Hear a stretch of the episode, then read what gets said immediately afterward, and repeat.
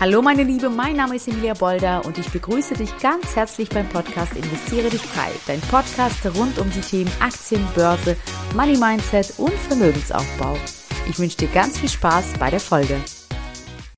Hallo und da bin ich wieder mit meiner dritten Podcast Folge und heute in dieser Folge geht es darum, dass ich dir fünf ähm, Fehler mitgebracht habe, die ganz häufig beim Aktienkauf ähm, passieren und äh, einige davon sind auch mir tatsächlich schon passiert. äh, und ähm, deswegen möchte ich dich äh, auf jeden Fall darauf aufmerksam machen, damit du das schon mal gehört hast, damit du wachsamer bist und ein bisschen mehr aufpasst, um dadurch natürlich ähm, Verluste zu vermeiden. Denn jeder Fehler, den man begeht, den macht man vermutlich hoffentlich nur einmal, aber der bringt natürlich auch dann Verluste mit sich. Und damit das nicht passiert, werde ich dir diese Fehler heute einmal kurz vorstellen. Also, ein häufiger Fehler, der passieren kann und der mir auch schon tatsächlich auch passiert ist, dass ich ähm, aus Versehen eine falsche Aktie gekauft habe. Denn manchmal äh, ist es so, dass zwei ganz unterschiedliche Unternehmen denselben oder fast selben Namen tragen und mit fast demselben Namen an der Börse gelistet sind. Mm, ein Beispiel dafür ist zum Beispiel die Aktie von Zoom. Es gibt zwei unterschiedliche Unternehmen. Einmal Zoom Video Communications Unternehmen und einmal Zoom Information Inc. Und ich wollte eigentlich, äh, also Zoom, das, wo wir über unsere Videokonferenzen übermachen, dieses Unternehmen wollte ich kaufen, also Zoom Video Communications. Und stattdessen habe ich mir Zoom Information Inc. Aktie gekauft. Ähm, ja, weil ich da einfach gar nicht zu dem Zeitpunkt wusste, dass da so große Unterschiede gibt oder dass es überhaupt ein Unterschied ist. Und ähm, daher ist es auf jeden Fall ratsam, vorher zu gucken und zu recherchieren. Äh, gib es einfach mal bei Google ein, das Unternehmen, das du haben möchtest. Schau auch wirklich mal. Ähm, ähm, in der Beschreibung, was macht dieses Unternehmen, ja, also ist es genau das, äh, verkauft es das, die Dienstleistung, das Produkt, äh, das äh, auch ähm, du, äh, an das du auch denkst, oder ist es jetzt gerade was ganz anderes? Denn es kann sein, dass, dass es tatsächlich zwei unterschiedliche Unternehmen sind, die ähnliche Namen tragen. Was ich dir noch rate, ist, dass du auf jeden Fall dann, bevor du ähm, dieses, diese Aktie bei deinem Broker kaufst, dir die ähm, ISIN oder die WKN des der Aktie merkst oder einmal rauskopierst. Ja, die WKN heißt die Wertpapier-Kennnummer. Äh, das heißt, jedes äh, Wertpapier besitzt diese Kennnummer und hat eine eigene Kennnummer und gleichzeitig hat auch jedes Wertpapier die ISIN. Das ist eine zwölfstellige Buchstaben-Zahlen-Kombination und sie stellt eine ja, Identifikation für ein Wertpapier auf internationaler Ebene dar. Und äh, daher, um auf Nummer sicher zu gehen, kannst du dir entweder die ISIN oder die WKN, also Wertpapier-Kennnummer, aufschreiben oder mal rauskopieren und diese auch bei deinem Broker eingeben. Dann begehst du auch keinen Fehler und kaufst aus Versehen die falsche Aktie. Also, das war der Fehler Nummer eins, der äh, dir mal passieren kann. Und dann steckst du erstmal drin. Wenn, du, du, wenn man das ziemlich schnell bemerkt hat, kann man natürlich auch wieder schnell verkaufen, wenn es einem erst nach ein paar ja, Wochen oder Monaten aufgefallen ist und der Kurs gerade nicht so prima steht, ja, dann würde ich sagen, äh, bevor man äh, noch mehr Gefahr läuft, in irgendein Unternehmen zu investiert zu sein, von dem man gar keinen Plan hat, dann besser aussteigen und dann die Aktie kaufen, die man sich auch wirklich gewünscht hat. Beim Fehler Nummer zwei geht es um den Freistellungsauftrag. Wie du sicherlich weißt, äh, müssen wir in Deutschland auf unsere Kapitalerträge Steuern bezahlen.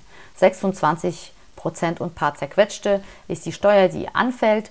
Und ähm, ja, äh, der Staat äh, erlaubt es uns gnädigerweise, einen gewissen Anteil vom Gewinn nicht zu versteuern. Das heißt, er gibt uns sozusagen eine Freistellung ähm, für Gewinnerträge bis zu 1000 Euro bei Singles und bis zu 2000 Euro bei verheirateten Pärchen. Das, ähm, der Betrag erhöhte sich jetzt zu Beginn des Jahres 2023. Im Jahr 2022 oder bis zum Jahr 2022 war es noch bei 801 Euro pro Person und 1602 Euro für Verheiratete. So, nun sind wir aber bei 1000 Euro pro Person. Das heißt, bis zu 1000 Euro darfst du äh, Kapitalerträge erzielen und musst darauf keine Steuern bezahlen.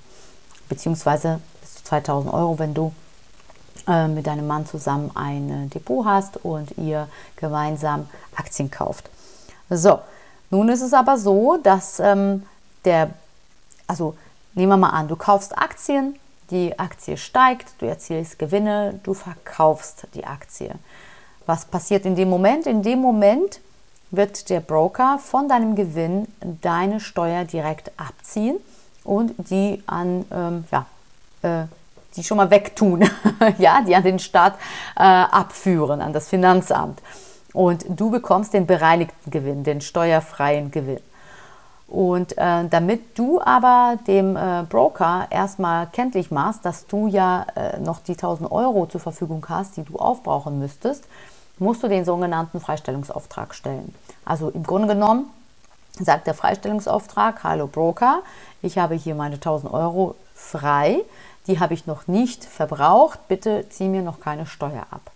Mm, genau, der Freistellungsauftrag erfolgt digital. Also da, die, die, Broker, die ich bis jetzt kenne, da musstest du nirgendwo das ausdrucken, irgendwie was ankreuzen und wegschicken, sondern im Grunde genommen ist es in deinem äh, Kontoverwaltung, in deiner Kontoverwaltung, also Broker, äh, irgendwie bei den persönlichen Daten und da findest du schon den Reiter Steuern.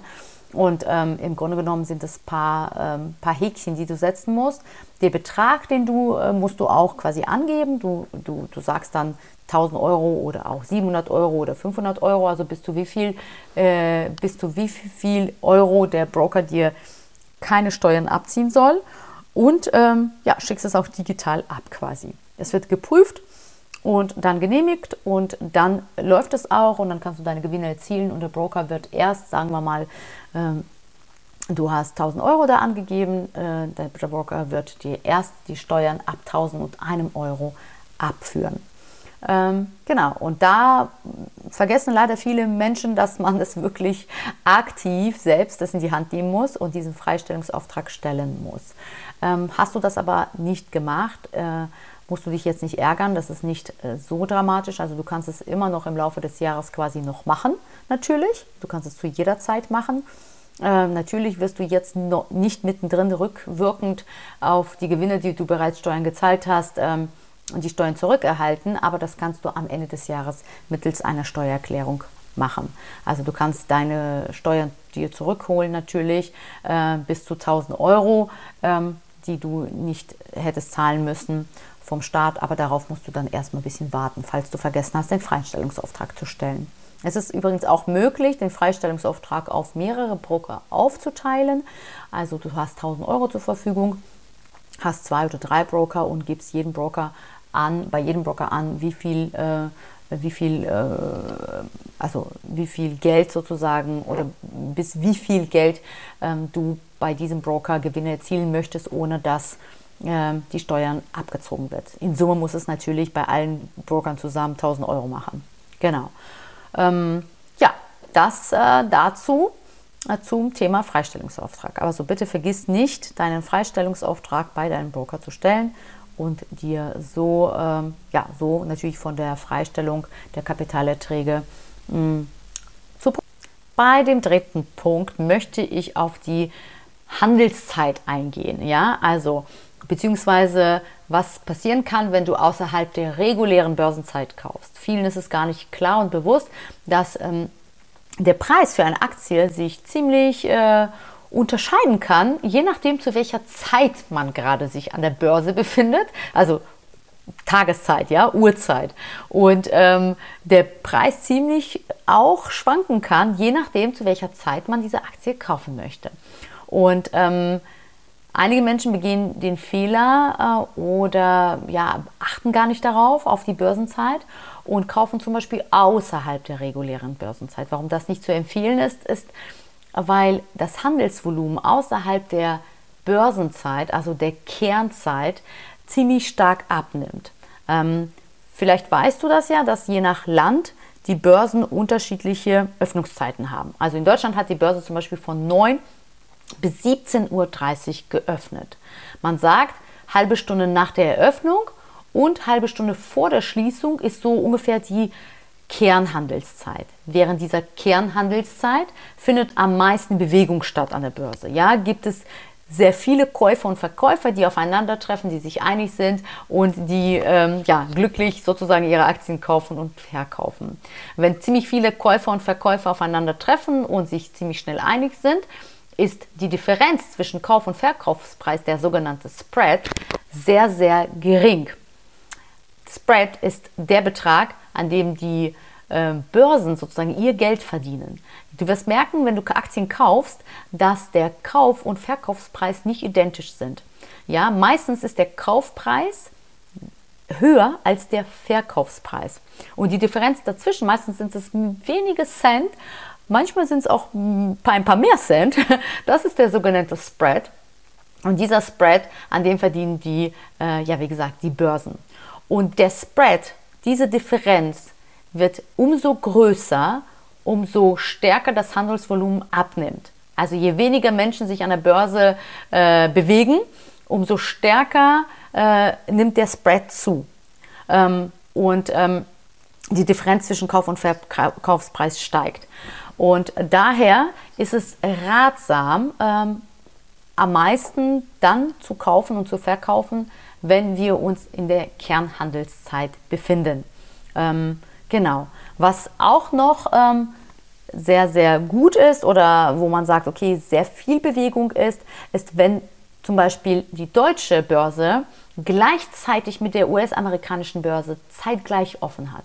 Ja, also die deutsche Börse hat ja von 9 bis 17.30 Uhr geöffnet, die amerikanische Börse öffnet ja zu unserer Zeit 15.30 bis 22 Uhr und die Überschneidung zwischen 15.30 und 17.30 ist sozusagen die Zeit, wo am meisten Bewegung stattfindet. Wobei wir wollen ja ähm, nur bis 17 Uhr, weil die deutsche Börse ja 17.30 Uhr schließt und man soll ja nicht äh, quasi ganz, ganz äh, in den letzten Minuten, äh, während die deutsche Börse geöffnet hat, äh, handeln. Also sozusagen in dieser Überschneidungsphase 15.30 Uhr würde ich sagen, so bis 17 Uhr ist die meiste Bewegung überhaupt an der Börse. Da hat die deutsche Börse und die US-amerikanische Börse gleichzeitig geöffnet und dadurch findet am meisten Bewegung statt.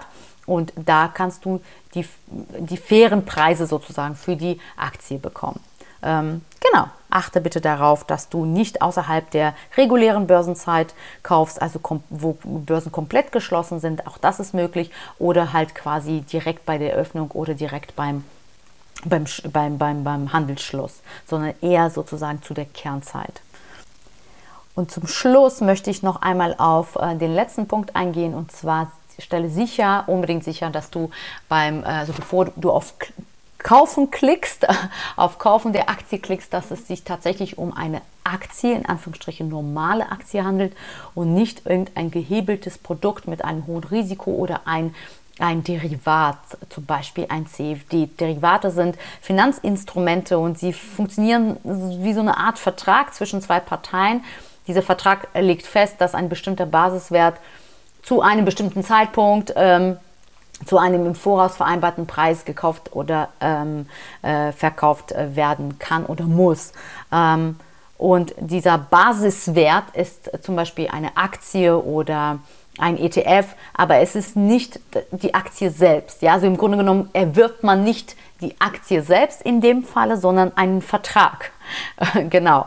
Äh, und dass du, damit du das, äh, dir das nicht passiert, achte ganz genau darauf, auf den Namen des Finanzproduktes, also auf den Namen der Aktie. Meistens siehst du irgendeinen Zusatz in dem Namen äh, am Ende. Ja, da steht irgendeine Buchstabenabkürzung CFD oder äh, keine Ahnung CXY, wie auch immer. Wenn du dir unsicher bist, ob das wirklich ein, eine, eine Aktie oder ein Derivat ist, auf diese Aktie, dann kopiere ruhig diesen Namen raus, gib, bei, gib den bei Google ein und guck, was dabei rauskommt. Ja, also ähm, genau. Oder andersrum, wenn du eine bestimmtes, ein bestimmtes Unternehmen kaufen möchtest, geh, gib dieses Unternehmen bei Google ein, zum Beispiel Etsy Aktie, zum Beispiel mache ich das immer. Und dann spuckt Google, Google mir raus, äh, wie diese Aktie wirklich quasi an der Börse gelistet ist, unter welchem Namen. Und dann habe ich auch die WKN und die ISIN, da sind wir wieder bei der WKN und ISIN und dann gleiche ich das noch einmal ab. Lieber einmal mehr gucken, als schnell auf, klicken, auf Kaufen klicken und dann den Fehler begehen, dass man sich irgendein äh, ja, komisches Produkt gekauft hat. Genau. So. Nun äh, bin ich mit meiner Podcast-Folge am Ende. Ich hoffe, ich konnte dir weiterhelfen. Ähm, und äh, halt die Augen offen äh, sei nicht, also sollte dich nicht dazu verleiten, dass du irgendwie jetzt Angst haben musst, oh mein Gott, es gibt so viele Fehler, die ich machen kann, ich äh, muss jetzt umso mehr aufpassen. Ganz im Gegenteil. Ich finde es immer wichtig, halt äh, sich, äh, ja, sich natürlich zu erkundigen und zu gucken, okay, wie kann ich Fehler reduzieren. Es wird sicherlich passieren, auch dir mal passieren, dass du ein Fehlerchen machst, was mir schon mal auch passiert ist, dass ich ähm, aus Versehen die Aktie verkauft habe. Ich wollte die überhaupt gar nicht verkaufen. Ja? Also ich habe falsche Order gesetzt und habe einfach äh, statt nachzukaufen eine Aktie verkauft. Das war auch toll. Ja, habe ich mich so geärgert. Aber apropos zu dem Punkt Orderarten werde ich auf jeden Fall auch in einer extra Folge, eine, ja, werde ich nochmal in einer extra Folge besprechen. Das ist auch ganz wichtig, welche Orderarten es gibt. Und ähm, ja, welche so die gängigsten sind und was du dabei auch beachten und ähm, ja, wo du, wo du auch aufpassen sollst. Genau. Alles klar. So, ich bin am Ende angelangt. Wünsche dir einen großartigen, wunderbaren Tag. Freue mich, wenn du auch bei der nächsten Folge vor vorbeischaust, wenn du mir ein Like hinterlässt, wenn es dir mein Podcast gefällt, teile ihn gerne mit Freunden, Verwandten, Bekannten, äh, allen, wo du denkst, hm, äh, ich glaube, das könnte ihr oder ihm, Männer sind auch gerne herzlich willkommen, ganz gut tun und auch gut gefallen, da würde es mich freuen. Äh, also mach es gut, wir hören uns beim nächsten Mal. Mach's gut, ciao. Und wenn du jetzt denkst, oh Mann, ich würde auch so gerne anfangen wollen zu investieren, mein Geld endlich für mich arbeiten zu lassen, um langfristig auch ein Vermögen aufbauen zu können, dir fehlen aber die richtigen Schritte, du weißt nicht so wirklich, wie du ins Tun kommst und die Angst hindert dich, dann melde dich doch bei mir unter www.investieredichfrei.de und wir schauen gemeinsam, ob und wie ich dir helfen kann. Ciao, bis zur nächsten Folge, deine Emilia.